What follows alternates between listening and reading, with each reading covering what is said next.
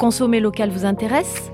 Ce podcast de Sud-Ouest est accompagné par le mouvement hashtag Bordeaux Local, une campagne qui met en avant les acteurs économiques girondins, les établissements, les hommes et femmes qui jouent la carte des produits locaux et des vins de Bordeaux. Aujourd'hui, plus que jamais, l'ensemble des acteurs locaux doivent se soutenir et participer à une économie plus solidaire, responsable et engagée. C'est pourquoi l'interprofession des vins de Bordeaux, l'UMI Gironde et l'Office de tourisme et des congrès de Bordeaux Métropole ont conçu ce mouvement, avec l'adhésion de nombreuses personnalités. Si vous aussi vous êtes hashtag Bordeaux Local, rejoignez-nous en découvrant les établissements qui mettent en avant les produits locaux, en vous inscrivant sur bordeauxlocal.fr et en partageant le hashtag Bordeaux Local.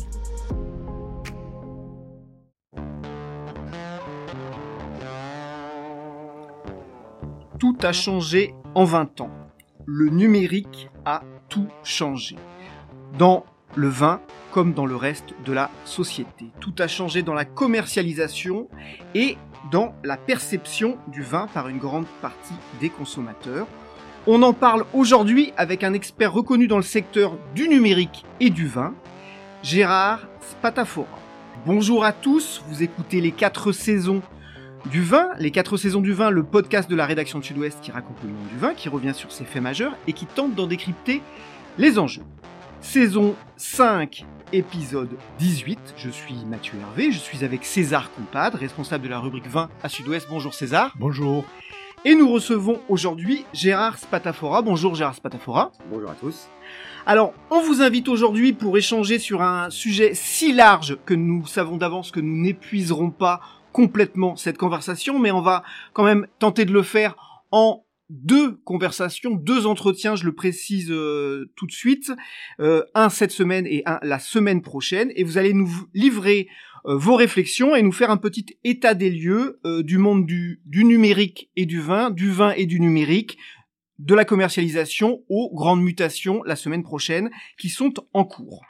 Euh, on vous a invité parce que vous faites partie des pionniers euh, du numérique euh, dans le monde du vin et je vais vous brièvement vous présenter, vous compléterez, vous corrigerez si je me trompe. Vous êtes actuellement directeur de eStudios Wine, société basée à Bordeaux en lien avec l'agence de communication bien connue Osco.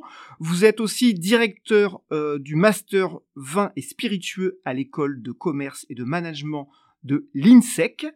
Vous avez été directeur du secteur e-commerce de deux grandes marques que connaissent les amateurs, euh, le, les grandsvinsprivés.com, filiale de Carrefour, et puis le bordelais Millésima. Commençons par euh, le plus récent, Gérard Spatafora. Euh, c'est quoi eStudios Wine? eStudios, c'est une société de consultants spécialisée donc dans le, le numérique et le commerce électronique pour donc les châteaux, les négociants, les sites internet qui veulent vendre du vin en direct aux particuliers. On a une deuxième euh, casquette qui est la production de films documentaires, de reportages, de séries pour le monde du vin et des spiritueux. Et donc là, on vient de terminer un, film de 90 minutes en anglais euh, qui sera bientôt disponible sur euh, Apple TV dans quelques jours, qui s'appelle Eastbound Westbound. Alors on voulait vous entendre, je le disais, euh, en tant qu'expert, on voulait avoir une, sorte de petite masterclass euh, que vous pourriez donner auprès de vos, étudiants et en accéléré, euh, puisque cet entretien durera une vingtaine de minutes en, deux parties. on va débuter cet état des lieux avec, si vous voulez bien, un chiffre clé dont on parle souvent, qui est souvent évoqué. On dit que 10% du, du, marché du vin en France passe dorénavant par euh, le canal numérique. Est-ce que c'est surestimé Est-ce que c'est sous-estimé selon vous? Non, c'est ça, c'est 10-11%. Après, ce qui manque peut-être dans ces chiffres euh, des analyses, c'est euh, tout ce qu'on appelle les ventes qui sont influencées par le réseau numérique et qui sont faites dans le réseau traditionnel physique. Alors on va d'abord, avant d'attaquer cette conversation, faire un gros travail de définition, si vous le voulez bien il y a trois modèles, entre guillemets, qui coexistent en, termes de distribution. Euh, il y a tout simplement le, producteur-distributeur, le vigneron, qui, vend euh, en direct. Il y a l'intermédiaire revendeur, c'est-à-dire le caviste, et puis les marketplaces. Euh, qu'est-ce que vous pouvez nous dire de ces trois modèles? Alors ben, les trois sont en croissance. donc si on part avec le premier, c'est-à-dire des producteurs qui commencent à vendre en ligne, il y en a de plus en plus. Euh, certains d'entre eux sont, déjà bien avancés, un peu moins à Bordeaux, euh, peut-être historiquement grâce ou à cause de la place de Bordeaux, qui achète les vins et les distribue. Mais dans d'autres régions comme la vallée du Rhône, euh, vous avez des acteurs assez connus comme Chapoutier ou la famille Perrin, euh, qui eux vendent en ligne euh, depuis assez longtemps, qui sont assez bien organisés sur la stratégie de prix, les produits qu'ils mettent en ligne avec des étiquettes différentes par rapport à certains réseaux de distribution. donc voilà, il y, a des, y a des gens qui sont, sont déjà en avance et d'autres qui démarrent. Et donc le deuxième secteur, c'est les revendeurs. C'est peut-être le, le cœur du sujet en fait. Alors les revendeurs, c'est eux qui ont la plus grosse part aujourd'hui euh, donc du, de la vente en ligne euh, par l'intermédiaire, l'intermédiaire de leur site internet. Euh, donc on va on va retrouver euh, ben, dans le monde du luxe ou des grands vins, on va retrouver Millésima, on va retrouver euh, Cavissima qui lui est du côté de Lyon. ensuite vous avez donc d'un côté généraliste, vous avez Vinatis qui est basé à Annecy et qui vient d'être racheté par le groupe Castel, groupe bordelais. Euh, et puis après, vous avez d'autres acteurs euh, plus sur la vente privée, comme euh, vente à la propriété, un jour un vin. et notamment à Bordeaux, depuis peu, vous avez le, le négociant Fréchinette Gracien qui vient de relancer un site qu'il avait depuis très longtemps qui s'appelle mondovino.com. C'est-à-dire que le, le secteur est très dynamique même après, j'imagine qu'avec le Covid, on a commandé encore plus de vins sur Internet. Et aujourd'hui, on est sur la même lancée, le secteur est dynamique. Quel est l'état des lieux des ventes sur Internet? Le secteur est dynamique euh, selon en fait le type d'entreprise et selon euh, la stratégie, l'organisation. Donc euh, ça dépend vraiment du, du, management interne et de, de l'ambition qu'on a dans ce secteur. certains acteurs sont très ambitieux, et on assiste déjà maintenant à des concentrations. Par exemple?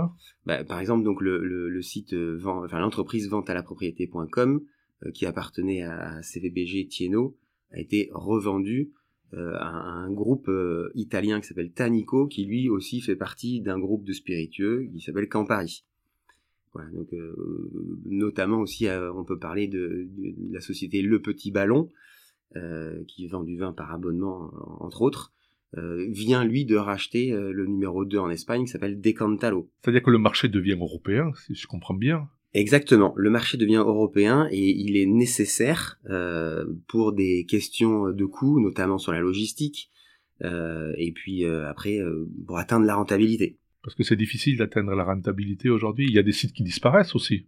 Et oui, malheureusement, l'aventure peut être un échec pour certains parce que bah, c'est un vrai métier ça demande des compétences, euh, ça demande énormément de, on va dire, de concentration vers ses clients, vers ce qu'ils aiment, donc sourcer les bons vins euh, et beaucoup de services. Euh, et puis donc, je, je, je, le citais tout à l'heure, la, la, logistique est très importante dans ce domaine parce que finalement c'est le dernier point de service, le dernier point de contact qu'on a avec le client et elle doit être parfaitement maîtrisée revenons justement sur, la typologie entre guillemets dans, dans ces intermédiaires revendeurs parce que euh, l'amateur il entend parler de beaucoup de marques et de beaucoup d'acteurs.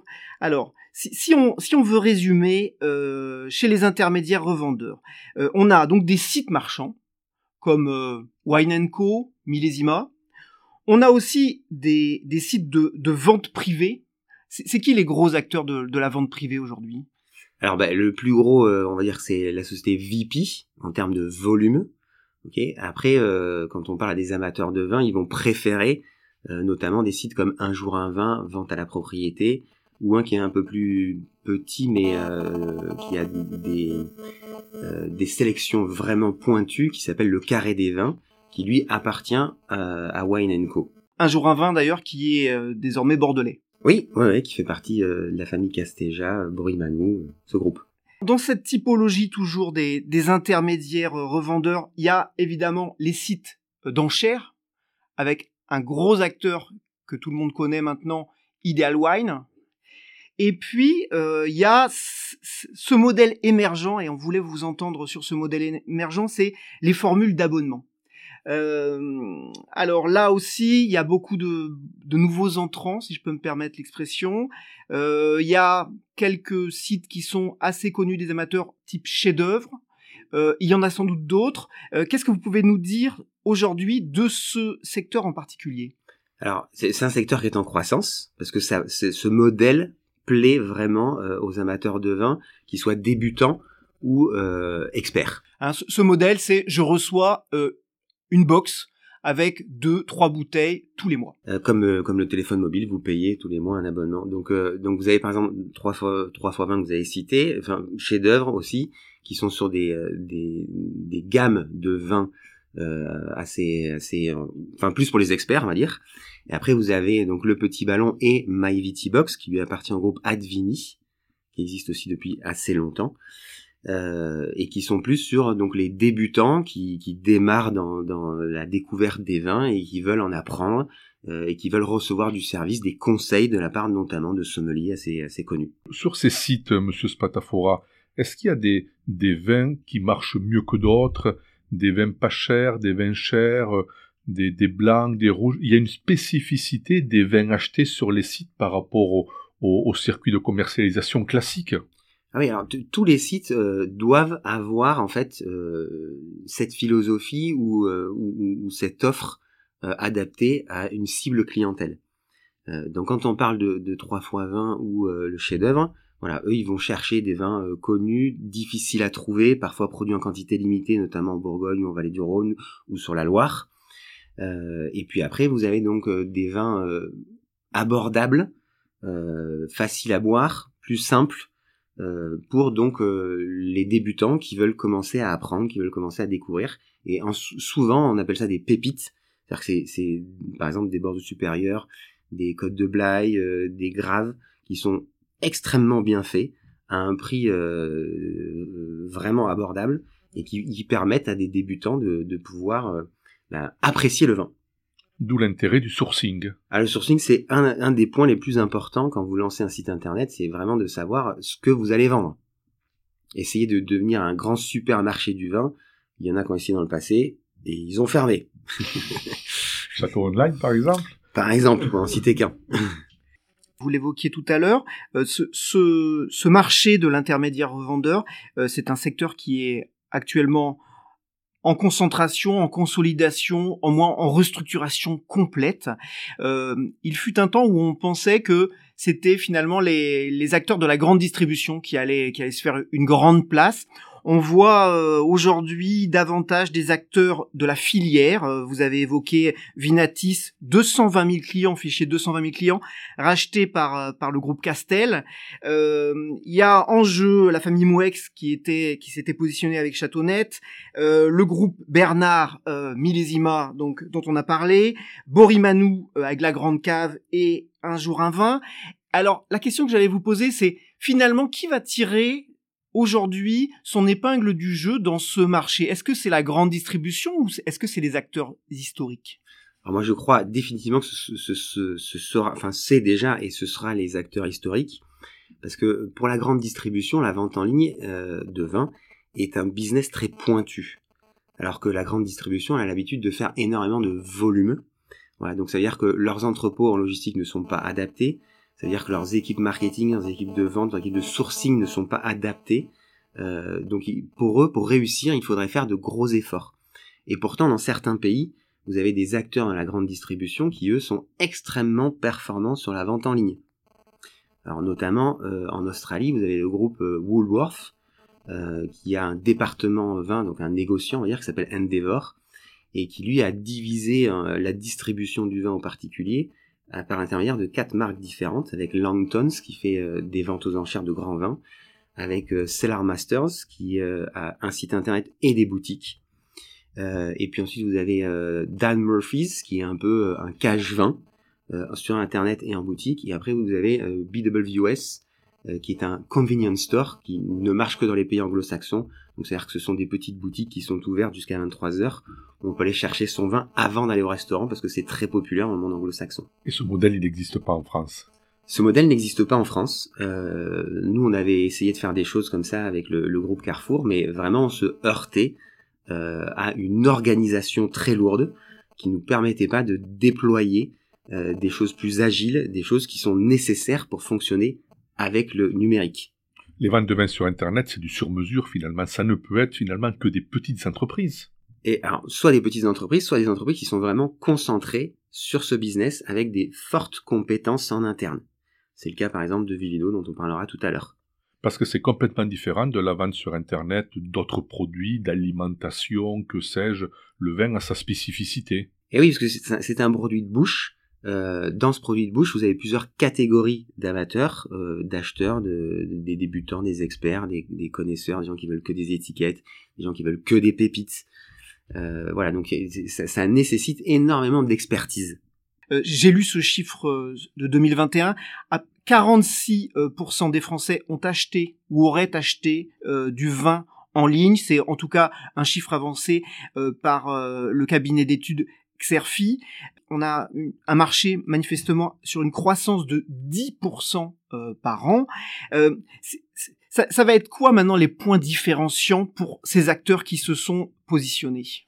Alors certains acteurs vont euh, continuer à performer euh, en, en, devenant meilleurs dans leurs opérations numériques, et d'autres euh, vont prendre le virage de ce qu'on appelle le multicanal. donc ça veut dire que vous avez des acteurs qui ont par exemple des réseaux de boutiques qui vont développer l'internet ou des sites internet qui vont développer, acheter des boutiques ou acheter des réseaux de bar à vin par exemple. On a des exemples récents là-dessus?